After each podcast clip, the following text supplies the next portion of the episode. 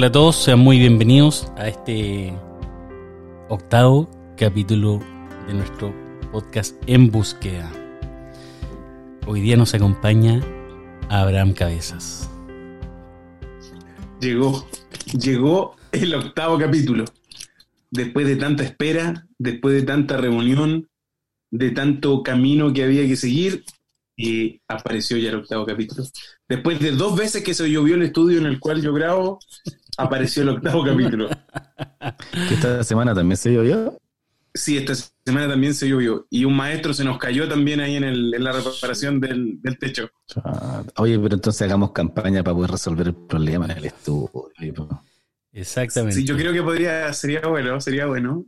Un Oye. zinc para, para en búsqueda. Ese, ese, un zinc. estamos juntando la plata para una plancha de zinc. Claro, no es, no es una canción, pues no es un. No un zinc. un zinc con Z, con Z, un zinc. Oye, hay que ponerle pendiente Ay, al. señor. Por ahorrarse una plancha, no le pusiste pendiente al techo de la casa. Ese es te- pendiente cero para ahorrarse la plancha. ¿Para qué le vamos a poner una plancha más? ¿Para qué le vamos a poner Por cuatro lucas. Por cuatro lucas. No llovimos. Casi pierdo, un, casi pierdo un brazo. Todavía, si total no llueve, no, que que teníamos 20 años de sequía, no, una cosa así poca.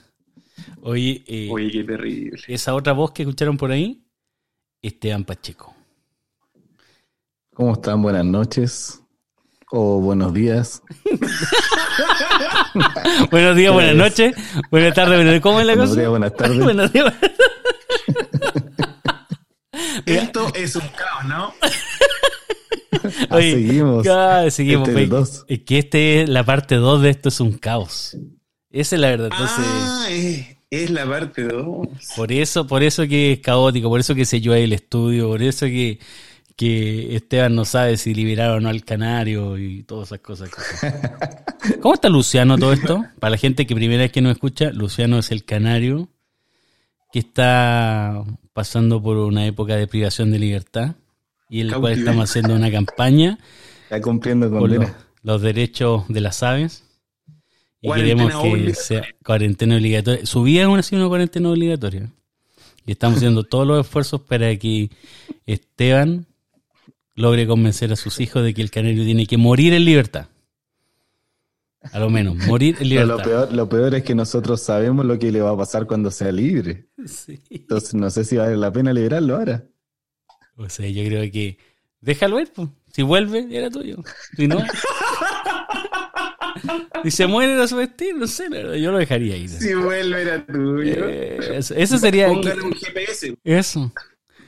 Yo creo que hay que dejarlo vivir nomás. Hay que dejarlo vivir lo poco que pueda vivir, si es que vive en libertad, pero que sea Que feliz. muera libre. Capaz que le abran la puertita y no salga. Ah, La cierra. le- Ya se nos ha escapado aquí en el balcón, porque el balcón nuestro tiene ventana. Entonces, una vez se escapó y mi hija estaba mal, porque ella, ella abrió la rejita, así la puerta, ¿Ya? y se le salió, y estaba como con culpa, porque decía, pobre, se va a ir para ella la vida del canario dentro de la jaula, pues, entonces se sale lo, lo peor que le puede pasar al canario. Y, y lo logramos tomar con cariño, para volverlo a su hogar. Esclavizar, esclavizar nuevamente. Oye, pero no, no, no atinó a volar porque no sabe, no sabe lo que es volar. Yo. Sí, pues sí, sí, sí, voló, pero dentro del... de- es que está con ventanas todo el balcón, pues, entonces no pudo salir. O sea, Le fue recomiendo peor. la película, la, la película Río. Véala con sus niños, la 1 y la 2, y todo va a cambiar. Oye, pero jugaste con la ilusión del canario, lo liberaste en una falsa sensación de libertad y estaba atrapado igual, el pobre. Eso es lo que pasó ahí. Y pescó una tijera y le Oye, cortó pero- la ala a unos Pero pedacitos de esta- pluma. Esta, esta es la introducción para el, para el caos del Para el- tema que vamos a tener. Exactamente. Porque todo está relacionado. porque- la gente ya lo va a entender. Todo está relacionado. Exactamente. La gente va a entender que aquí la libertad juega un papel fundamental en un caos. La decisión. Oh, De hecho, eh, obligándola a la pequeña mejoría que, que hoy día estaba escuchando la noticia, decían que en la región metropolitana había una leve mejoría, decía el nuevo ministro de Salud. pero que esa nueva mejoría no permitía hacer ninguna modificación en la respecto de la cuarentena total. Entonces, las libertades seguían restringidas. No sé si usted le ha tocado Solo pedir se puede ir a comprar alcohol. Eso está. Oye, pero el. Oye, pero no sé, ¿usted leyeron esa columna? Es muy buena. Yo les recomiendo que lean la columna de del rector de la Universidad Diego Portales. Ay, se me olvidó el nombre. Se la mandé el otro día, ¿no? La leyeron, me imagino. Sí, por Al- supuesto, güey. Eh, ¿Cómo se llama? Él, él tiene una Carlos columna. Peña. Carlos Peña. Él tiene una columna en el, en el Mercurio. Y él habla de que en esta afán. Y libertad. Sí, es que en este afán, él plantea que en este afán de, de, de limitar la, la, la- las libertades individuales con el objeto de un bien mayor, eh, han surgido varias ideas. pues, entre esas que obviamente ya, no sé si le ha tocado, pero lo- los permisos ya ahora están cada vez más restrictivos. Dos por semana. Sí, pues dos da lo mismo lo que sea, es como que... Y, mm, Claro. Y, una persona del hogar de Cristo eh, dice que deberían, en esto de, de los bienes esenciales, ¿se acuerdan que hubo toda una discusión de qué es lo que son los bienes esenciales o no? Y que, ¿Cómo definirlo? claro, porque se cree que hay empleadores que, que se hacen pasar por bienes esenciales, en tra- hacer trabajar a sus trabajadores, Sí, etcétera. Entonces, la pregunta es, ¿qué es lo que es el bien esencial? ¿Dónde está la línea de, de un bien esencial? Porque uno podría decir solo ¿Y comida. quién lo define? lo? ¿Quién lo Exactamente. estandariza, claro? Porque uno podría decir solo comida, ya sí, pero y además comida, pero los postres son o no son, llevando a un extremo. No, pues no son bien esencial los postres, sino que tiene que ser comida. ¿Y qué tipo ¿Es de comida? pizza? Comida chatarra puede ser o no? ¿Podría ser una Claro. pizza? Eh, entonces, una ¿El las. sushi? ¿El sushi? ¿70 piezas de sushi es esencial? O a con 30. ¿Pero Oh. ¿cuándo, cuándo es esencial? ¿70 o 30? Y, y eso aplica a todas las cosas, para el comercio electrónico, porque uno dice ropa. La multitienda vende ropa. Sí, pero, pero ¿es esencial la ropa o no? La cartera, por la ejemplo, cartera la es esencial. Y si ya tengo la gente trabajando ahí para vender cartera, y si alguien me pide una tele, ¿se la vendo o no? Le digo, no, es que la tele no es un bien esencial, así que solo te puedo vender ropa, pero el mismo camión, el mismo todo. Tengo que informarme. Exacto, y tengo que informar. Entonces, eh, decía que un- una persona del hogar de Cristo, no sé quién era, porque no hace mención ahí en la, en la columna, La columna. Dice que debería limitarse eh, la venta de alcohol. Lo que Ah, parece... ¿no es esencial? No alcohol gel, realmente está hablando de, Ah. de- del bebestible. Michael Klaus, espe- especifiquemos, por favor. Sí, está, está hablando del bebestible. No es lo mismo la botica que la farmacia. Exactamente. Yo conocí un pueblito en, en el sur de Chile que tenía, eh, por cada esquina tenía dos boticas. Su cantina. Mótica. Eh, Dos boticas. tenía dos boticas por cada esquina y tenía solo dos farmacias en todo el pueblo, pero tenía por cada esquina, que eran como cinco esquinas o cuatro esquinas, realmente tiene que ser paro, ¿no? O sea, cuatro cruces, ¿ah? no estoy hablando de una esquina. Había como ocho boticas y solo dos farmacias. Y, y se acaba el pueblo, ¿ah? Era- Yo, yo tenía un tío que iba a comprar parafina. Voy a comprar parafina, voy y vuelvo. Así nomás. Y nunca volví a comprar parafina. La robaron. Un día mi papá le dijo así literalmente, oye, tráete unos 5 litritos de parafina. y llegó ahí con, con pipeño un día. Cinco, cinco cinco litros de combustible llegó. Era combustible igual. Y mi Oye, papá le no pedía parafina de verdad. oye, no prende la. Hoy sale como un olor raro la estufa, le dijo. Como medio dulzón. Como medio dulzón. Como que la llama prende rara. ¿eh?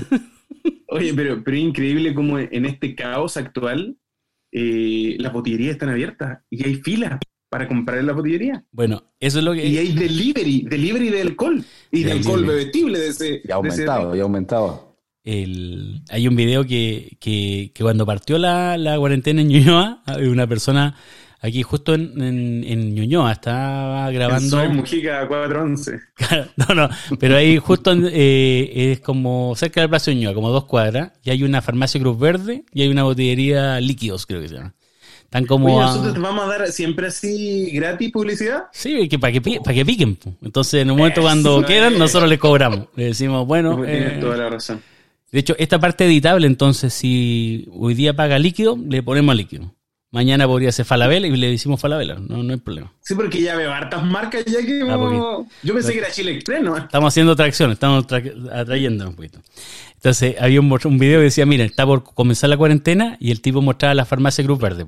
Una persona afuera de la farmacia. Y después mostraba con el celular la, la líquidos y, y eran 15 personas haciendo fila para, la- para entrar. Bueno, entonces, en esa lógica, la persona del, del hogar de Cristo dice que él consideraba que deberíamos tener una prohibición de venta de alcohol porque oh, claramente no es un bien esencial y ocasiona además una serie de, de, de- de efectos adversos en la población que podría estar depresiva o etcétera, o inclusive violencia intrafamiliar, etcétera. Entonces, lo que parece a todas luces algo muy sensato, eh, Carlos Peña plantea lo peligroso que es eso. Porque eh, la democracia finalmente y, las libertades tienen que ver con confiar en que una persona adulta va a tomar las mejores decisiones dentro de lo que no cause daño a otro. Uno podría decir ya, pero podría ocasionar inclusive violencia intrafamiliar, ok, pero, pero eso es otro tema un poquito más al extremo, pero entonces él plantea de que cómo podemos caer en este, por el afán de hacer el bien, en una especie de paternalismo eh, en la sociedad que decimos, oye, pero de ahora en adelante no deberían com- comprar alcohol, po, porque, porque hace mal nomás, y, quizás no es esencial. Y mañana podríamos decir, oye, pero tampoco que tengan televisión. ¿no? Y, oye, pero ¿sabes qué? Tampoco, que no vendan pasteles porque los pasteles provocan diabetes. Entonces al final tú eso- comienzas a coartar la libertad de las personas en base a una bandera del bien común. Por eso él, él declara abiertamente pues, que la pandemia no solo va a multiplicar el, el virus, sino que, dice él, va a agudizar la imaginación y va a crear múltiples formas de amargar la libertad humana. Eh, y ahí nosotros entramos directamente que en la Biblia nos encontramos con un concepto que es el libre albedrío, la libre capacidad de decidir entre lo bueno y lo malo. Y ya veíamos en el capítulo anterior que Adán y Eva tenían esa, esa posibilidad de elegir entre el bien y el mal, y tristemente eligieron por el mal. Tristemente. Interesante, ¿eh? porque delante hablábamos de las libertades cuando usted me estaba molestando con mi pobre cana- canario. Eh, y las libertades, en el contexto de lo que dice Abraham, tiene relación directa con el amor. Eh, la libertad es una expresión del amor. Por eso también decía, si vuelves tuyo, decía el Michael.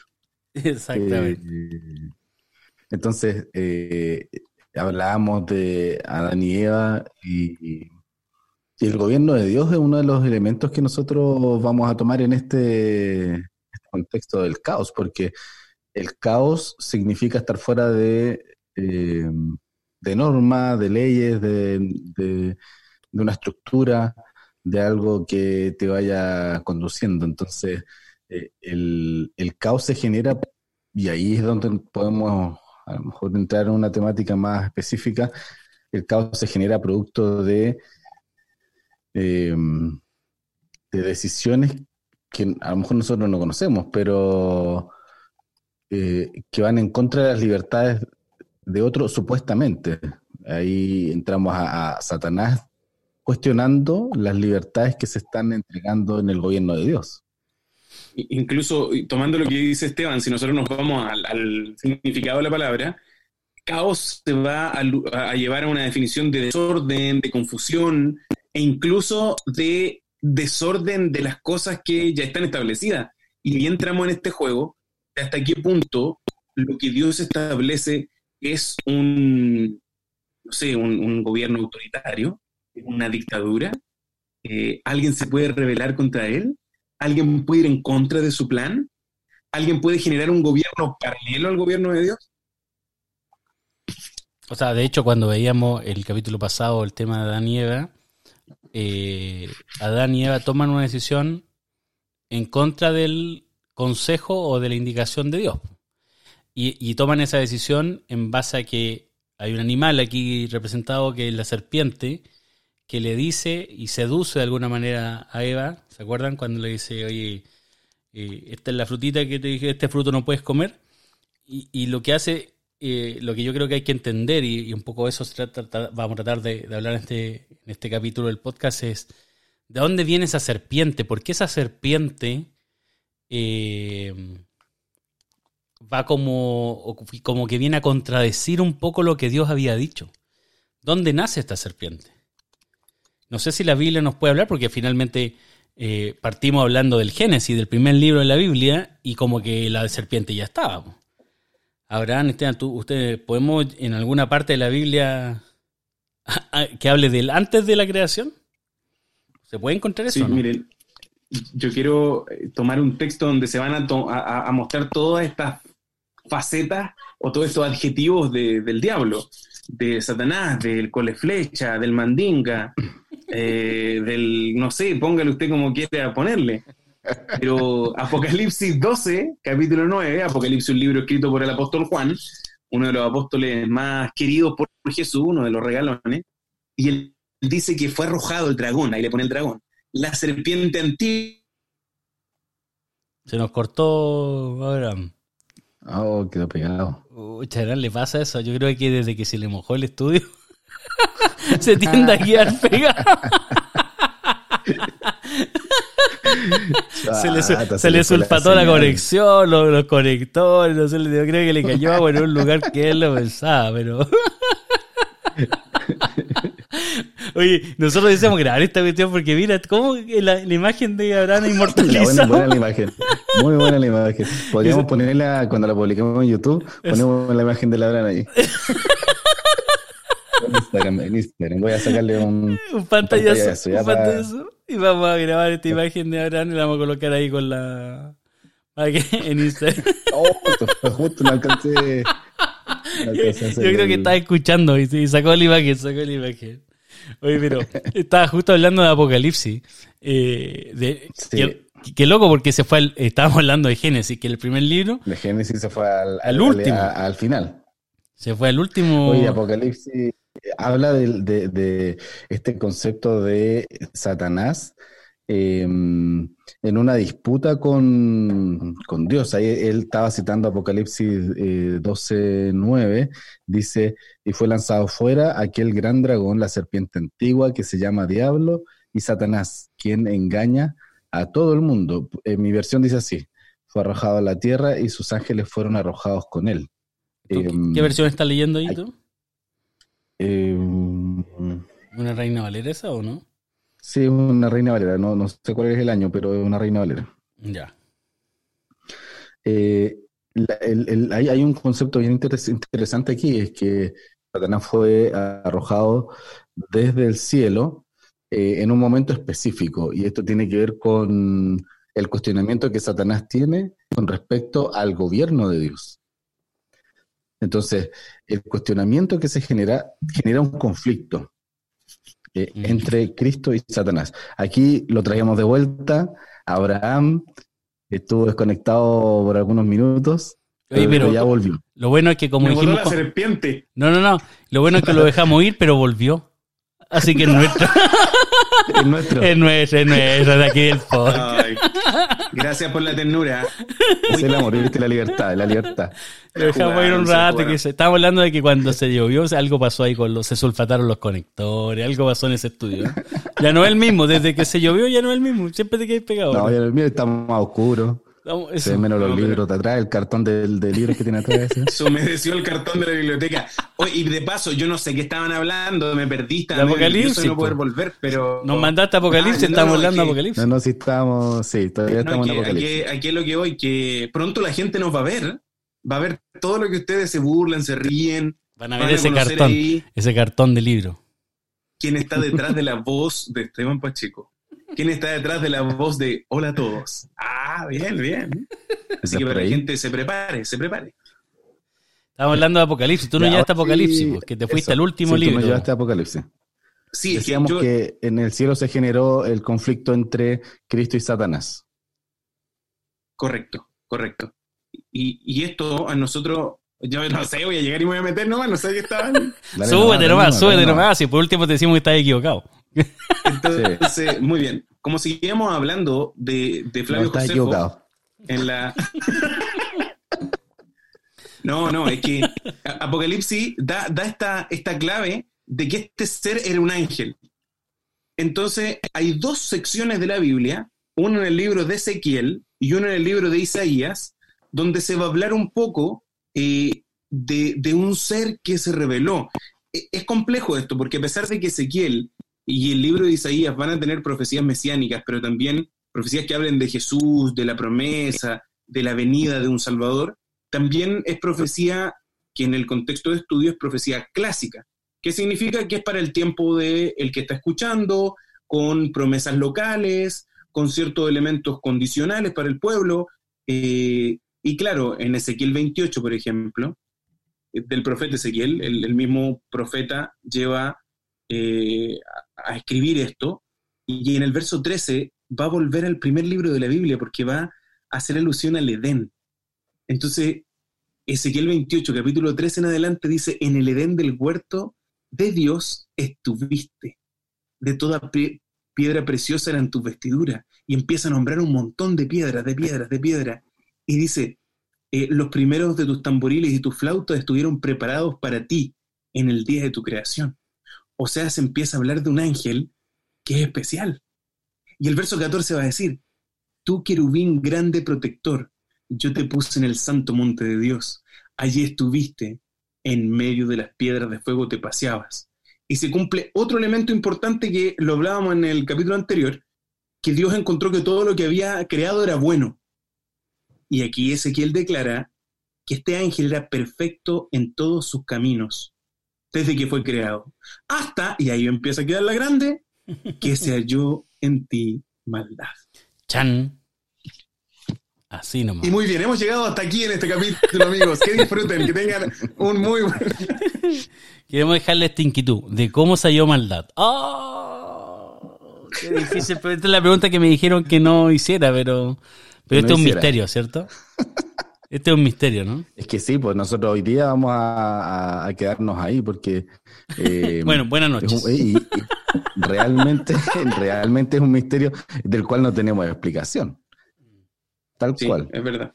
¿Cómo, O no vamos a encontrar en la. Biblia un texto que especifique por qué eh, nace esta maldad. O sea, vamos a encontrar en el mismo libro de Ezequiel, si seguimos analizando, muchos, eh, no sé, aproximaciones de qué es lo que lo mueve a esto, de cómo este ángel eh, actúa, de cómo este ángel reacciona, pero no podemos decir que de manera, eh, buscando como el origen, digamos, este fue el origen esto fue lo que pasó. Y por esta razón nace todo esto. Tenemos algunas vislumbres en la Biblia y fuera de la Biblia, pero esto se le llama eh, el misterio de la iniquidad.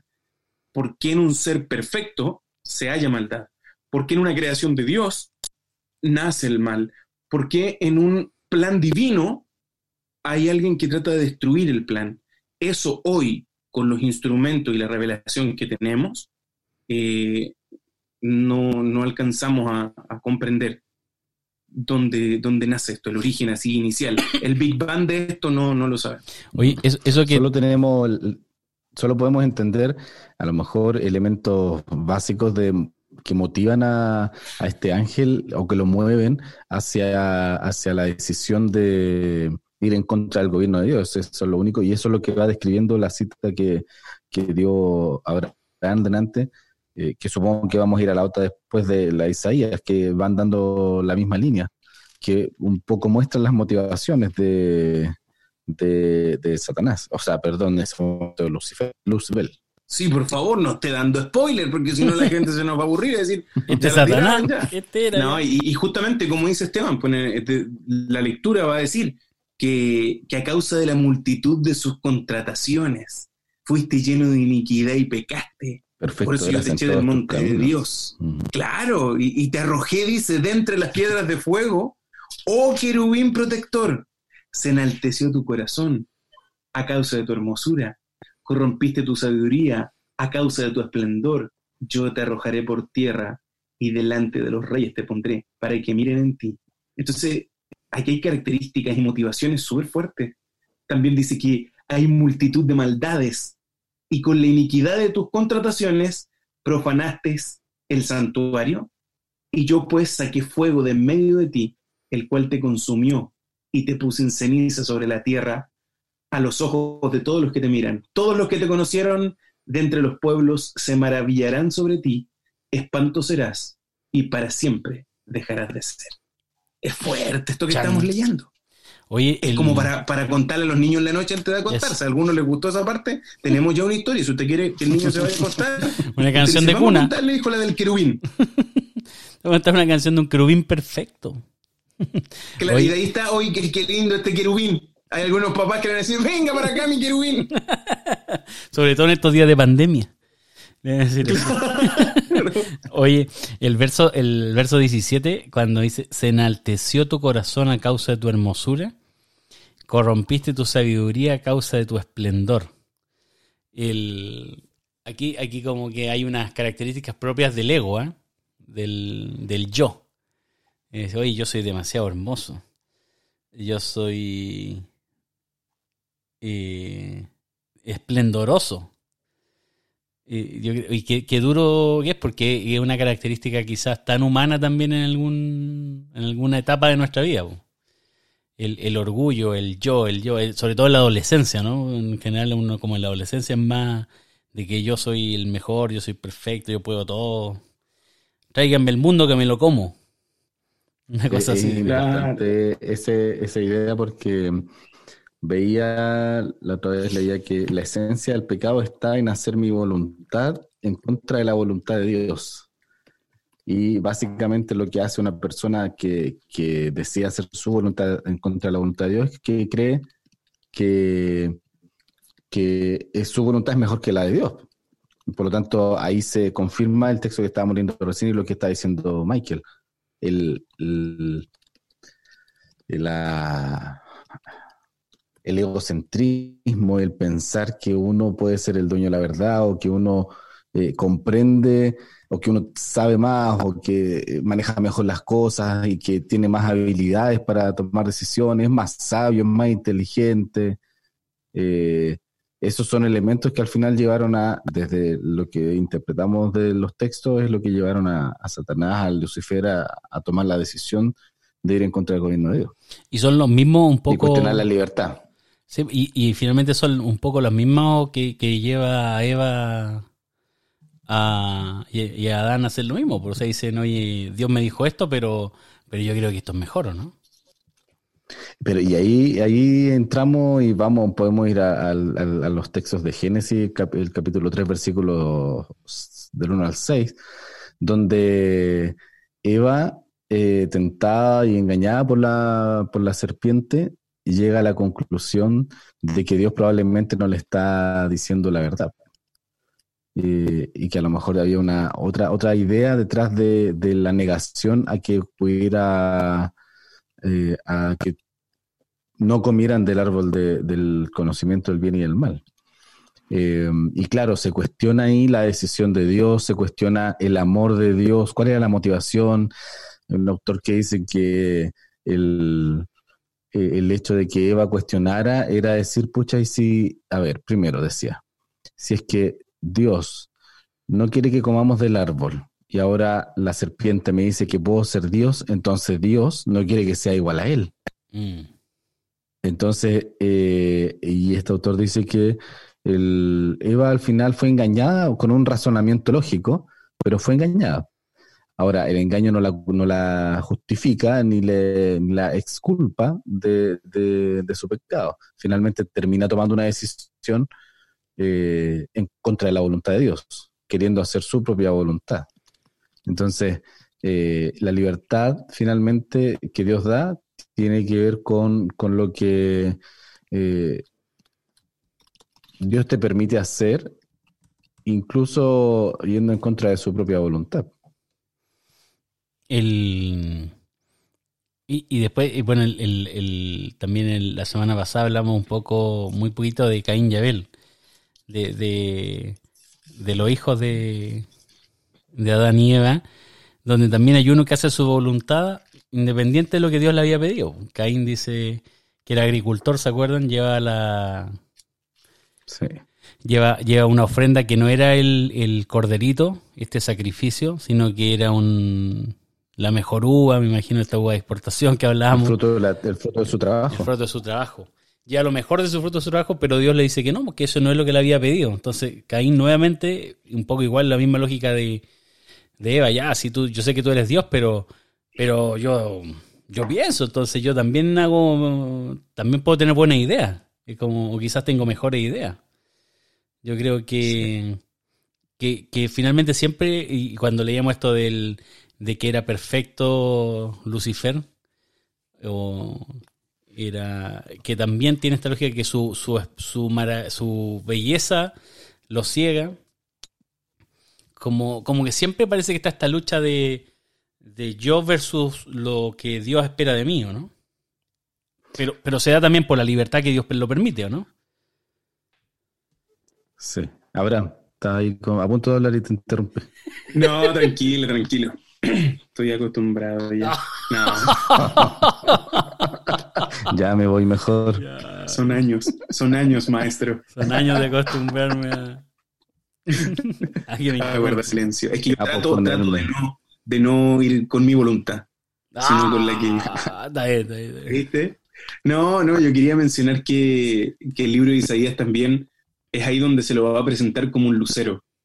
Y en el libro de Isaías, que es de otro profeta, y justamente el profeta Isaías, en el capítulo 14, Isaías también está en el Antiguo verso- Testamento, ¿cierto? Hay que... también está en en el Antiguo Testamento. Eh, y en esta versión, la versión Reina Valera del año 1960, desde el verso 12 en adelante dice, ¿cómo caíste del cielo, oh lucero, hijo de la mañana? Y de ahí va a venir todo esto de eh, Lucifer, y que desde el latín luz va a ser lux y fero va a ser llevar, o sea, el que porta la luz. Y ahí está el concepto de ser este, este lucero, de ser Lucifer. Y la tradición cristiana va a tomarlo como sinónimo y va a aludir de manera directa a este ángel caído. Y el texto va a seguir diciendo, cortado fuiste por tierra, tú eh, que debilitabas las naciones, tú que decías en tu corazón, subiré al cielo, en lo alto junto a las estrellas de Dios, levantaré mi trono y en el monte del testimonio me sentaré a los lados del norte, sobre las alturas de las nubes subiré y seré semejante al Altísimo. Entonces ahí vemos las pretensiones de este ser que aparece en muchas culturas, eh, que aparece en, muchas cosmovisiones y está presente en, en varias eh, aproximaciones religiosas donde va a estar el bien y va a estar el mal. Pero es increíble como el libro de Isaías va a mostrar directamente estos elementos proféticos, se está hablando de otros, de otros reyes, pero justo lo que el profeta Isaías habla encaja perfecto para el rey de Babilonia, que es el contexto general, pero, pero le pega ahí unos buenos palos a este lucero, a, a Lucifer, a Satanás mismo. Tú, tú dices que... es- Y, y mira, Ah, ahí, Dale nomás, Esteban, dale. No, no, yo, yo. es que No, tú. quiero- No, todos queremos hablar. Estamos, estamos respetuosos. Oye, pero estamos respetuosos hoy día. Es que nadie quiere hacer su no, voluntad, avanza pues, tú. nadie quiere hacer su Antes voluntad. no, antes No, echamos usted. nomás. El que habla más fuerte, no. Ahora no. Esto es un caos, pero con respeto. Con respeto. Es caos, eso, pero con con respeto. respeto. Mira, yo espero que después de esto liberemos a, a Luciano y con eso me voy por pagado. Con eso Sí, ya- porque después de esa campaña hay que empezar con los sync para el estudio. Así que, por favor, terminemos pronto esa campaña solidaria y entremos que la otra campañas distintas, pues Sí. esta no implica plata. Espera que te van a pedir un perro, así hecho- que no te preocupes. Eso es lo peor. Eso es lo- sí, sí, sí. No sé, ya lo están pidiendo, ya lo están pidiendo. Ahí está el momento, ahí está el momento. No, yo quería comentar que eh, eh, Lucifer, eh, Satanás, lo que hace y sus pretensiones no acaban en el cielo, sino que se trasladan a la tierra y como volviendo al, relato de Adán y Eva, lo que hace Lucifer es traspasar eh, sus deseos a, a Eva, porque en el capítulo 3 del y el versículo mm, eh, 4 dice, entonces la serpiente dijo a la mujer, no moriréis, sino que sabe Dios que el día que comáis de él, serán abiertos vuestros ojos y seréis como Dios, sabiendo el bien y el mal. O sea, la misma soberbia que pretendía él. Él quería ser como Dios y ahora él le ofrece al humano ser como Dios también. Anda buscando seguidores, mira el resultado. Claro. pero, pero, pero mira lo interesante, ni siquiera, y ahí está lo, que, un poco lo que tú dices, Michael, no, no necesariamente Satanás quería gente que lo sigan a él, sino simplemente generar caos, que se salgan de la lógica del gobierno de Dios para poder cumplir sus propios propósitos, porque después dice el versículo 6, y la mujer, y vio la mujer que el árbol era bueno para comer, y que era agradable a los ojos y deseable para alcanzar la sabiduría. Y tomó en su fruto y comió y dio también a su marido, el cual comió así como ella. Entonces, eh, Eva cae en el juego de Satanás, eh, comienza a desear lo mismo. Probablemente, y aquí obviamente una conclusión, eh, probablemente no deseando el mismo poder y la misma altura en el trono, pero sí ser como Dios, ser autónomo, ser aparentemente querer tomar sus propias decisiones y probablemente tener sus propios poderes, lo que no era distinto, Dios les daba libertades para tomar sus propias decisiones, de hecho por eso llegan a comer del fruto por una decisión que Dios no les limitó. Dios les dio totales, totales, totales libertades. Y, que mm, es interesante porque justo cuando estábamos hablando de, en la introducción de esto de limitar las libertades, Dios es al revés, te da la libertad, sabiendo que puede, que, este virus importado de, lejano, que, que, viene del cielo, por decirlo así, que entra a la tierra, te da la oportunidad de decidir si quieres eh, seguir el consejo para mantenerte puro de este virus o, te estás dispuesto a arriesgarte y contaminarte. Un poco llegando al paralelismo hoy día de la, de la pandemia, pues este virus importado que lo vemos lejano, que llega al país, finalmente hoy día estamos tomando medidas y tratando inclusive de limitar libertades eh, en, esta, en esta lógica de, de pensar en el bien común eh, Dios no te limita esa libertad. A pesar de que en general la imagen que tenemos de Dios probablemente es un Dios de un Dios de no, negaciones. De negaciones. Y aquí muestra que, eh, que un Dios de libertades. A pesar de toda la consecuencia, a pesar de que Dios sabe, te advierte la consecuencia, se lo advierte a, a Adán pero le da la libertad. Ah, hay una idea muy interesante en eso, lo que tú estás diciendo, que me gusta eh, mirar a Dios de, esta, de esa manera, y es que Dios confía en nosotros. Eh, porque ah, en su, en su eh, bajo la lógica de sus atributos, Dios sabía lo que venía, lo que iba a pasar. Em, pero independiente de eso, Él da las libertades porque confía en que nosotros podemos tomar buenas decisiones, porque Él nos dio las facultades para hacer eso terminamos en el caos igual. Pero Dios confió en que nosotros podríamos tomar buenas decisiones, que es un poco lo que pasa con Luciano. ¿Qué pasa si lo libera? El pobre. Puede que se vaya a morir, pero, pero, vivir en libertad. pero hay que darle la libertad, ¿cierto? claro, y lo otro que Dios tampoco es un ser. Esto es lo extraño del cristianismo, y aquí mucha gente que nos escucha y que tal vez no está tan familiarizada con el cristianismo.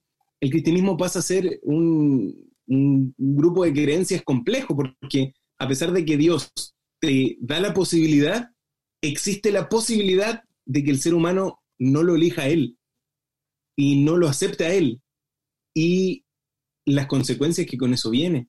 Entonces, al final, el Dios del cristianismo te da la opción de que tú decidas, sabiendo que tú vas a, decidir mal, porque si no, seríamos todos títeres seríamos eh, eh, autómatas. Y es esa gracia de que cada uno pueda decidir, eh, es compleja de explicar, pero nos muestra un rasgo importante del carácter de Dios, que Dios nos ama. Y yo creo que eso también, aquellos que tenemos hijos, lo hemos experimentado. E incluso el que tiene mascota también lo puede experimentar. Sabe que su mascota está haciendo algo. Sabe que esa mascota va a, caerse, sabe que va a cometer un error, pero uno como dueño permite que también vaya tomando decisiones, pero tristemente esas decisiones generan caos. Y aquí viene el problema, ¿a quién escuchamos? ¿A quién seguimos? ¿Es a Dios con su plan, con su proyecto, con su gobierno? ¿O es el nuevo gobierno y el nuevo orden que nos trae Lucifer? Incluso los dos sustantivos que se ocupan para Lucifer, que es lo más conocido, la gente lo conoce por el diablo y lo conoce por Satanás. Eh, el diablo literalmente significa el calumniador, el mentiroso, el bueno para el pelambre, para el cagüín, en, un diccionario un poco más chileno. Y Satanás, que es la transliteración hebrea de Satán, que significa el adversario, el enemigo. Por lo tanto, ¿qué camino seguimos? ¿El del calumniador y el enemigo o el de Dios? Muchos de los que nos escuchan dirán, no, hay que seguir el de Dios. Pero en la Biblia nos vamos a encontrar que llegó un punto en la historia donde un gran grupo de gente no quiso escuchar la voz de Dios y escuchó eh, sus, propias, sus propias voces, escuchó sus propios eh, pensamientos. Y ahí yo creo que se levanta un personaje importante en la historia eh, de la Biblia, que incluso los niños lo conocen por, por los animalitos, por un barco gigante, y ahí entramos en un duro contexto donde muchos no iban a escuchar a un mensajero de Dios y tal vez iban a escuchar eh, la guía y la dirección de, este adversario, de este calumniador, de este mentiroso, de este enemigo de Dios. Oye, em, ¿será Noé acaso? ¿Será Noé? Oye, hay una película. Hay una película. Yo no, ¿Hay una película antigua así de estas de, del Arca Noé o solo en la nueva? De, ¿Hay una antigua? Hay varias películas. Hay una bien antigua, hay una sátira también de un tipo de la actualidad que parece que no me acuerdo cómo se llama así. Pero, pero mire el nivel de lenguaje, hay una sátira. Esto del séptimo arte ya hemos llegado a un nivel, una sátira del cine. ¿Qué nivel? Eh, ¿Qué nivel? Oye, si aquí el que saca palabras bonitas no soy solo tú, no eres solo tú. me están quitando, el monopolio. Me están quitando el, lugar. es que me para, están quitando el negocio. Para que no te ensalces tanto y después en una de esas te cambias para ah, oh, este es importante, por tu hermosura. Oh, mira, mira, ya se, ya se tiró. Y se tiró flores de qué hermoso ya. ya. Abraham, la gente ya no va a ver, no te preocupes. Va a descubrir la verdad. Sal de ahí, sal de ahí, Abraham. No caigas en eso, no caigas en eso. Por la multitud de tus contrataciones. Eso esto es herejía. Después vamos a eh, eh, hablar un poquito del concepto. Ya vamos a hablar de eso. Ya vamos a hablar de eso. Oye, pero estaba hablando, eh, Esteban, que así había una película antigua, ¿no? O sea, sí me acuerdo, de hecho me acuerdo y muy bien de la película, eh, de la, del estilo de los 10 mandamientos, la película de los 10 mandamientos también, de esa antigua. Mm, porque hay una nueva, pero me da la sensación ahí, no sé si la ha visto Abraham y, y Esteban, la nueva, que salió hace un par de años atrás. Sí, sí, me da la sensación de que no es tan fiel al relato bíblico, ¿cierto? Sino que... Yo la vi en realidad porque la gente me preguntaba, Abraham, hoy esta película es cercana a la Biblia, y dije, ya, voy a tener que verla, no es que yo ande viendo películas y tanto tiempo en eso. Ni series, ni series. Ni series tampoco, aunque está buena, no, Pero, hablando en serio, porque aquí se habla en serio también en este programa, hablando en serio, eh, la de Noé, la última, no, nada que ver. Pero es, increíble cómo comparan, porque hay una realidad de la película, y, y creo que esto también nos ayuda a contextualizarlo con el hoy, donde existe gente que come carne y ellos que comen carne son como gente violenta, gente de guerra. Eh, y ellos están como en contra de Noé y su familia, que tienen como otro sistema y otra forma de ver la vida. Eh, y los ángeles son seres que cayeron a la tierra. Bueno, estoy haciendo y contando la película mejor que la gente. Spoiler, está haciendo un spoiler. Sí. No, pero ¿por qué es rara? Porque los ángeles que cayeron son los que guían a Noé. Solo quería nombrar, solo quería nombrar que los malos comen carne. No, ya, una vez estamos entrando en otros temas. Estamos entrando en otros temas. De hecho, yo, yo creo que comían carne y criaban los canarios que se comían. los criaban, los engordaban y después se los comían. Ya, no entremos por favor a este tema porque otro día podemos hablar de eso de, la dieta original y lo que Dios quería para la humanidad y que lo quiere hasta el día de hoy, pero que hemos olvidado un poco, pero lo podemos ya vamos hablar de eso. Ya, vamos a hablar de eso. No, a lo que hoy es que los ángeles caídos, volviendo al tema de Satanás, porque cada día estamos menos dispersos, la gente se ha dado cuenta. Por favor, coméntenos por nuestras redes sociales, que como que estamos cada día alineándonos un poco más y vamos por un carril ahora. Vamos a volver ahora. Vamos, miren, miren cómo vamos a volver. como Satanás cayó, él fue el que Así, trajo el, el orden, el, perdón, el desorden en la tierra. Generó el caos. Pero en esta película, los ángeles que caen no son los que generan el caos, sino que son los que ayudan a Noé y protegen a Noé y su familia.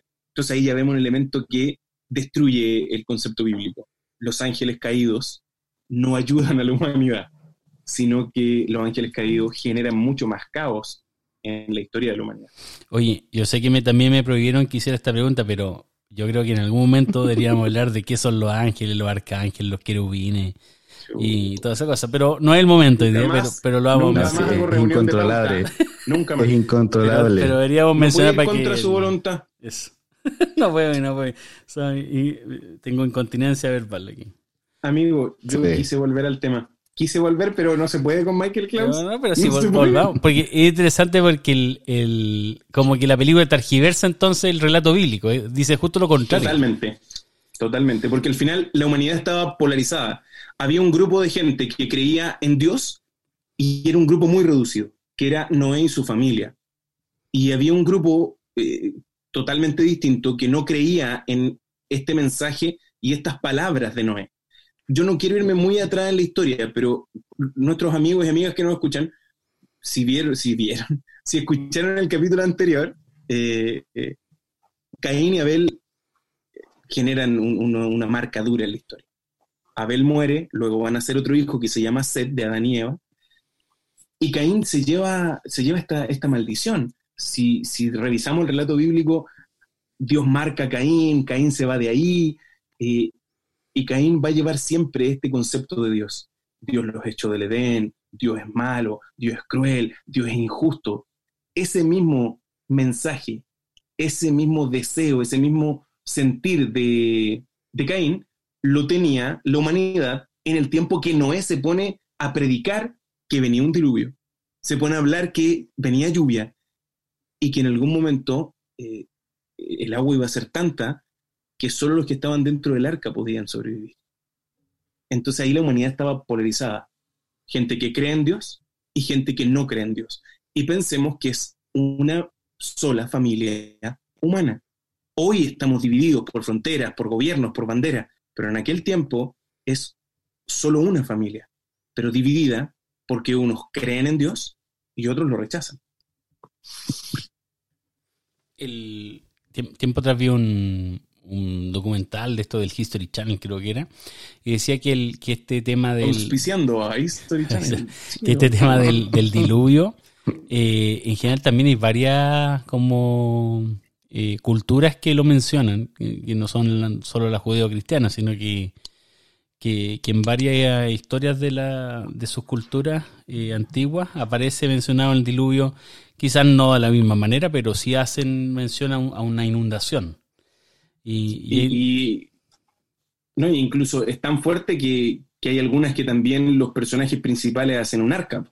Entonces, vamos a verlo en la historia china, en la hindú, en la griega, en la americana, en la mapuche, en los mexicas, ¿no? En todas las culturas está el, el concepto de este diluvio universal y el más eh, duro, que es muy, muy cercano, y ahí empieza todo un tema, no lo vamos a hablar ahora, pero que es Gilgamesh, que es un ser de la, de la mitología eh, mesopotámica, y está el poema de Gilgamesh, donde él va a hablar de que hubo un diluvio y que hizo una, una barcaza, una barcaza cuadrada que tiene unas medidas totalmente distintas, y, y uno lo contrapola con la Biblia, y la Biblia menciona un arca perfecta, con medidas perfectas, o sea, con un trabajo de ingeniería muy intencional, donde Dios está dando esas medidas para que Noé construya esa arca y tenga eh, uso y sea práctica y sea útil para la humanidad. Es es interesante porque Noé. eh, yo, una vez escuché que, hay un autor que dice o que desarrolla la idea de que con cada. eh, no sé si, si Noé lo hacía con, con martillo o con algo, pero cada vez que cortaba una tabla, cada vez que martillaba una tabla cuando la pegaba, eh, era un sonido que las personas tenían dos opciones. Pues decir, oye, él está haciendo un arca porque dice que Dios va a mandar un diluvio y tengo la oportunidad de arrepentirme O podía tomar el, el camino contrario y decir, ah, este Dios que dice él que en cada, en cada golpeteo de una tabla, en cada golpeteo de, de- de clavar algo, finalmente estaba ese mensaje. De, de realmente tú eres de Dios, ¿crees en Dios o no crees en Dios? ¿Cuánto tiempo se demora Noé en, en construir el, el arca? Según el relato. Cien- c- 120 años. 120. 120 años construyendo el arca. Que tiene mucha paciencia, digo yo. ¿eh? O hay que Y ser llamando muy a la lento. gente, Y creer mucho, y creer mucho. Tu fe tiene que ser muy fuerte Mm. para predicar tanto tiempo y después de estar siete días encerrado y que no pase nada. Ah, claro, porque, porque Se ríe afuera. eso, cuente, cuenten, por favor, esa parte que es dura en la Que- historia. Y lo peor, claro, perdón, perdón, y lo peor que los que le creyeron fueron su familia nomás. po. Más encima. Sem, Es duro, es duro. sus hijos, la esposa de su hijo y su esposa. Entonces, al final, eh, haber hablado tantos años de esto no tuvo mucho efecto porque le creyeron los que estaban alrededor de él nomás. Ahora hay una pregunta, ¿se resolvió el problema? Oh. Pero, pero antes de la pregunta, Porque- ¿qué- ¿cuántos días estuvo dentro del arca? Pues eso es interesante. Que, Antes de que lloviera. porque construyó Cierto. 120 años el arca. Yo no sé si era Sí. muy difícil de construir el arca, hacíamos otras cosas o era muy lento él para construir, pero igual se demoró harto construyendo un arca. Más lento que el podcast en búsqueda. Más Se demoran en salir los se demoran en salir los capítulos, Nos demoramos lo que no es. No sé si hacen otra cosa o se dedican solo a esto. Claro, pero yo creo que a Noé le pasa algo así. Eh, entonces, imagínate, martillando, predicando, 120 años, y después llega. Igual sí, hay que decir que, que estuvo siete días en el arca, pero igual vio a los animales entrar, pues entonces ya hay una señal importante. Sí, ¿eh? O sí. sea, Sí, pero después que entraron se quedó siete días. Pues. ya sí, pero, pero igual, sí, no pero, pasa nada. pero yo creo que la, la duda, yo creo más grande no es, o sea, para yo es una bola mía nomás, pero era llegarán los animales o no llegarán los animales. Porque, ¿Cómo los meto al arca? Si Michael Klaus no puede hacer dormir a sus hijas, porque Lucas le cuesta un poco menos, pero no puede hacer dormir a sus hijas. ¿Cómo vamos a meter a tanto animal en un arca? vos? No le digo que lo empiecen a contar. Entonces ahí se quedan durmiendo. sí. Cuenta todos los animales del mundo. De contando. Oye, pero. No, porque eh, ya, pues, primero, antes de eso, cuando empezaron a llegar los animales, yo creo que eso debe haber sido una experiencia para Noé igual satisfactoria, porque después de 120 años que la gente no le creyó a nadie más que la pura familia, pero por lo menos llegan los animales, pues. Una señal, una señal. Una señal potente. de, oye, no, oye, bien, bien. Y, pero igual a mí me llama la atención también los vecinos ahí, lo- la gente que veía a los animales venir. O así como, eh, dicho, uy, tanto animal, oh, qué raro. Como, Hoy se fueron a meter al arca, oh, qué raro. Así como que- no, pura mentira eso de dicho, pura mentira. Eso como que, como que Están viendo. adiestrados, están adiestrados hacia la gente. Sí, pero como, eso que estoy así como viendo los animales. Ya, porque ver a Noé 120 años uno dice, ya, viste, Noé está loco. Pero ver los animales y, y igual no creer es como. como raro. Y después de eso Noé se mete al arca, entonces. ¿Cierto? Después de que entran los animales. Después de eso, después de eso, sí. Encerrado. Dios cierra, Dios cierra la puerta, se queda ahí siete días esperando hasta que venga la lluvia. Siete O días. sea, yo creo que, claro, la, la, la señal, la señal que tú dices, Michael, es potente, ver a los, a los animales llegar ahí, pero ya, pues ahora y la lluvia. El quinto día ya como que ya, pues, Desesperado, parece, ¿no? parece que el del clima no, el del clima no se sabía, no, no vio bien, no sé. Pero siete días esperando y no pasaba nada, hasta que llegó eh, la lluvia, pues y ahí ya estuvieron todo el tiempo que, que también menciona la Biblia. Oye, ¿cuántos Y días, ahí, cuántos empieza, días ahí empieza el drama, po. ahí empieza el drama, que la gente quiere entrar al arca. Ahí. Y Noé, por favor, ábrenos. Noé, tarde, por favor, déjanos entrar. Mm. Igual duro, ¿ah? Porque pues, Noé quizás esas personas las conocía, po. aunque se habían burlado del 120 años y todo, pero igual, pues después cuando yo veía a una persona gritando, desesperado, Pero, pero Ya igual, no podía uno, a pesar de que la gente se burle de uno, uno igual los quiere. A mí me pasa, por ejemplo. Igual lo quiero. Igual los quiero, o sea. Bueno, si volviste, volviste a nosotros cuando se te cayó la Volviste. señal, lo sabemos, lo sabemos. Yo igual le abriría la puerta, por último, una ventana, una rendija, algo. De que quepan por ahí otra cosa, pero los ayudaría a entrar por último. Oye, pero el... Igual duro, yo creo. Y, ah, pero es interesante también porque ¿cuántos días llueve? Eso me gusta a mí. Llueve 40 días y 40 noches, ¿no? Una cuarentena de real. Ahí eh, lloviendo. Y encerrado con animales. o sea, si la gente hoy lo está pasando mal, Imagínate. siempre que usted piense que tiene la grande en su casa, piense en Noé. Oye, pero no han escuchado, no han escuchado ese dicho que eh, a Noé le costó menos echar los animales dentro del arca que al Estado, al gobierno ponernos nosotros dentro de las casas. Eso dice así como que somos más porfeados que los animales. Imagínate, los animales en caso. y no habían, y no, no, no puedo salir, pues no habían permiso, no había nada que, que le sirviera. y lo peor que no había para dónde ir, por si no éramos, no éramos los salvoconductos, ¿para dónde iban a ir? Eso. Hoy, el, el, hoy día escuchaba una noticia y decían de los porfiados, pues esta gente que vuelve a salir, que vuelve a salir. Hay una persona que llevan, hay nueve personas que llevan, eh, eran así como, era como nueve por nueve, como 80 o 90 eh, detenciones por violación al toque de queda. No. Solo nueve personas en, en, Chile que acumulan eso. Y que ellos mismos acumulan 380 detenciones. Antes, y sumando sus detenciones. los nueve porfiados y, y duros delincuentes, pues serían 380. Entonces, pero había una, mostraban la gente, pues, entonces iban los carabineros a las casas a, a confirmar que las personas que están cumpliendo eh, cuando te pillan y tú andas sin salvoconducto, te mandan para la casa y te dicen que tienes que quedarte en la casa. Como es como, como una especie de, de precondena, por decirlo así. Claro, como un arresto domiciliario. Entonces lo iban a fiscalizar, y fueron a fiscalizar a tres con la televisión y de los tres, dos no estaban. Había uno que estaba y los otros dos no estaban. Entonces la gente le decía, pues, que yo le digo en todos los tonos que no salga, le dice. Una señora le decía. La familia. La familia, le digo, ya en todos los tonos yo me encierro aquí la cuestión, pero no, no hay caso, decía, así como... No entiende.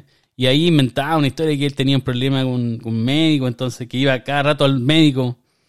Eh, la cuestión es que siempre buscaba una excusa para salir. Era hipocondriaco.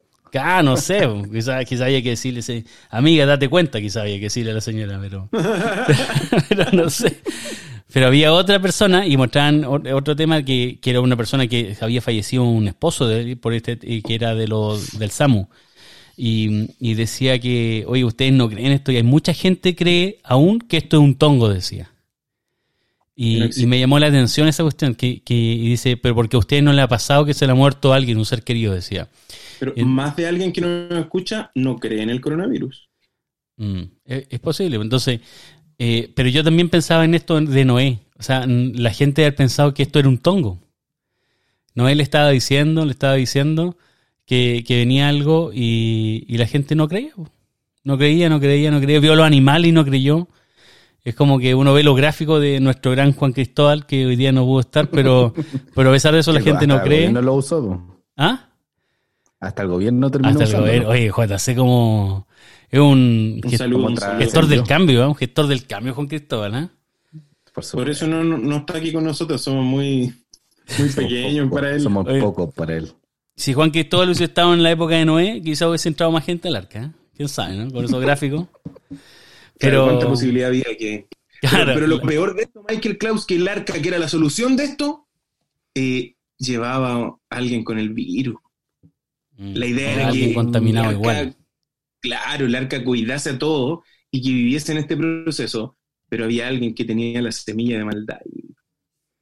¿Y quién era ese? Aparentaba creer en Dios, pero a la larga igual se rebelaba contra Dios y se rebelaba contra su padre. Y de ahí van a ser toda la descendencia de los cananeos. Cam, hijo de Noé, iba a tener eh, a Canaán, y Canaán iba a tener toda una descendencia que iba a ser siempre el pueblo que iba a estar ahí en contra de, los semitas, de los hijos de Sem, de donde iba a venir después el pueblo hebreo, el pueblo de Israel. Entonces al final, a pesar de que Dios quiere solucionar el problema, quiere unir a la familia, quiere que no haya enfermedad, eh, siempre hay alguien que se va en contra del gobierno de Dios, que, que no toma el camino que Dios ofrece. Y la historia se vuelve a repetir.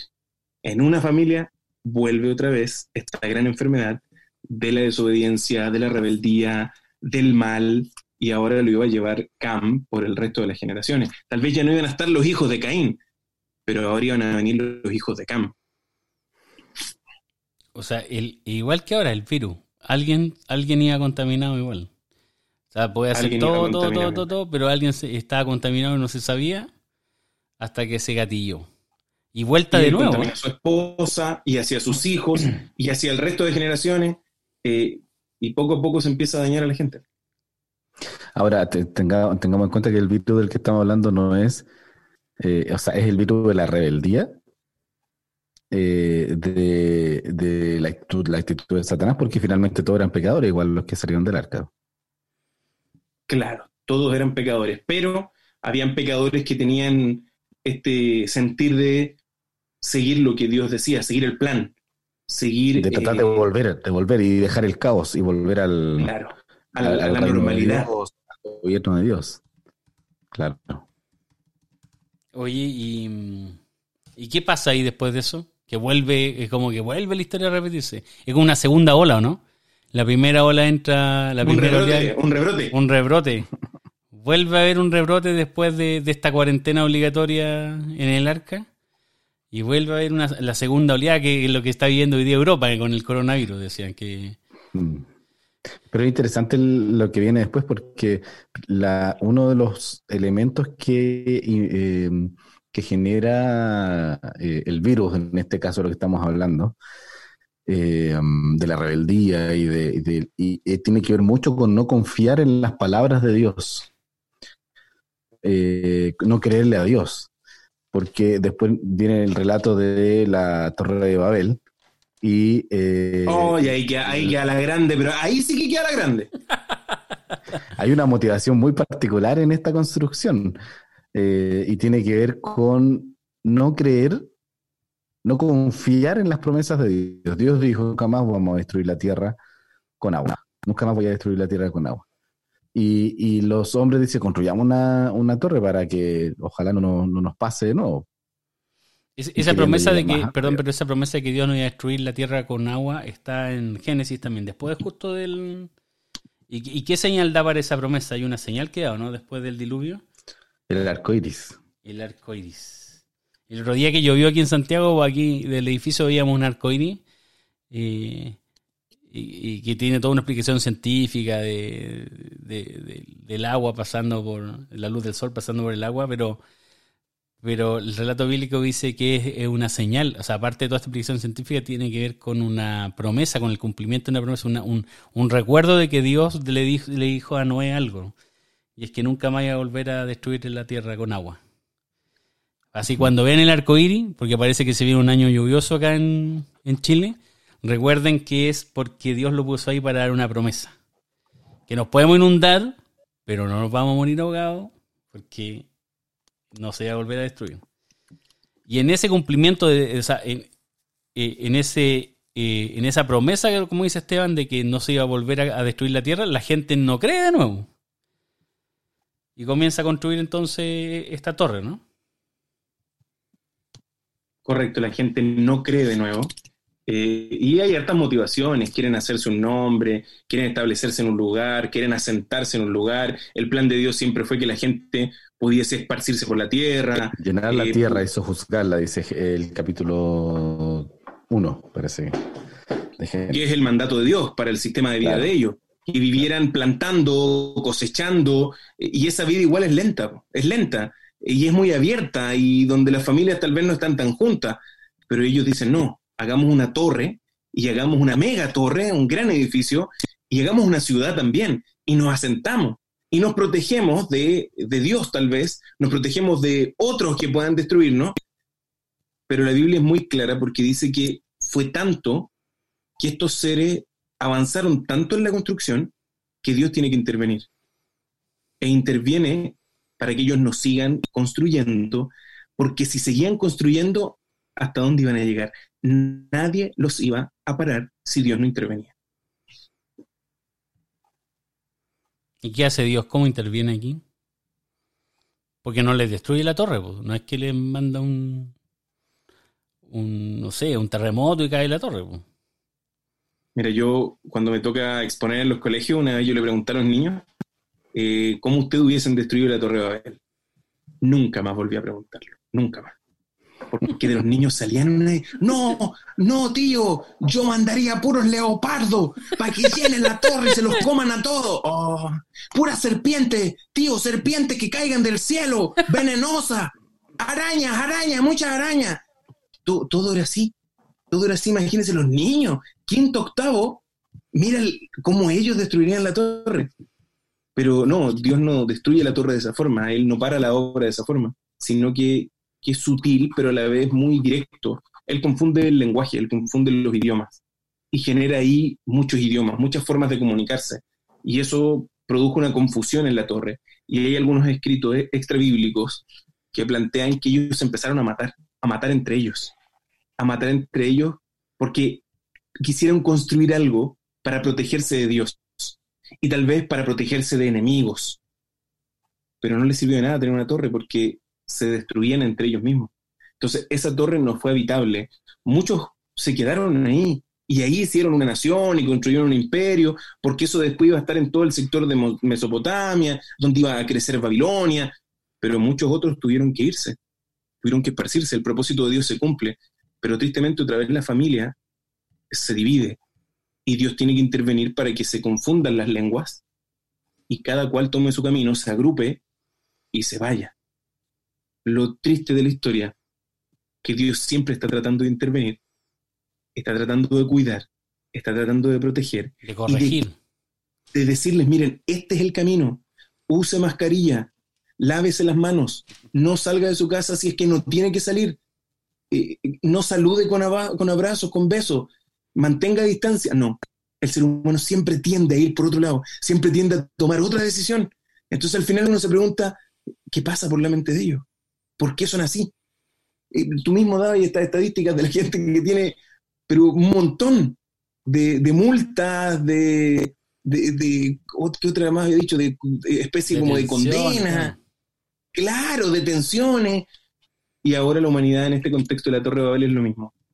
Y ahí volvemos a preguntarnos, cuán terrible fue que en un momento este ángel perfecto desarmara el gobierno de Dios, trajese el caos a la tierra, el caos se empezó a transportar por la historia y hoy seguimos en el caos.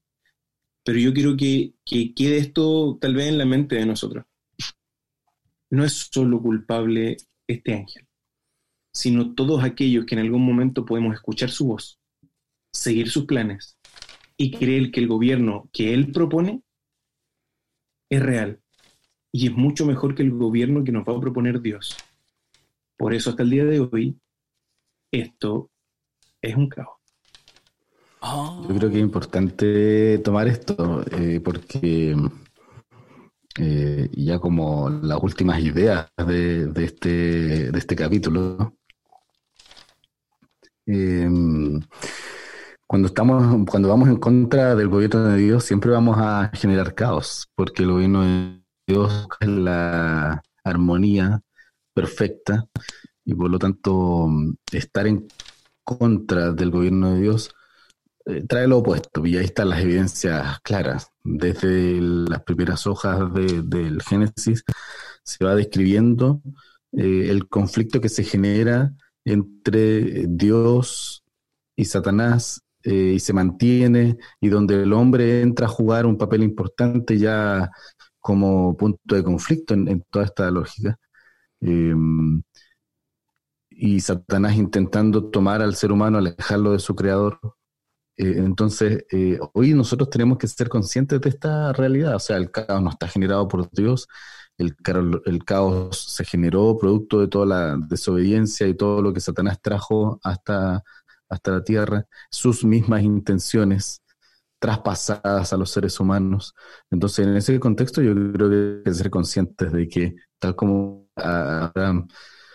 Nosotros somos parte de esto, entonces ahora nosotros también tenemos que tomar decisiones. ¿Vamos a ser parte del caos? ¿Vamos a, a sumar para el caos o vamos a sumar para el reino de Dios? Jesucristo habló y repitió en muchos momentos, el reino de Dios es semejante a eh, o el reino de Dios ha acercado.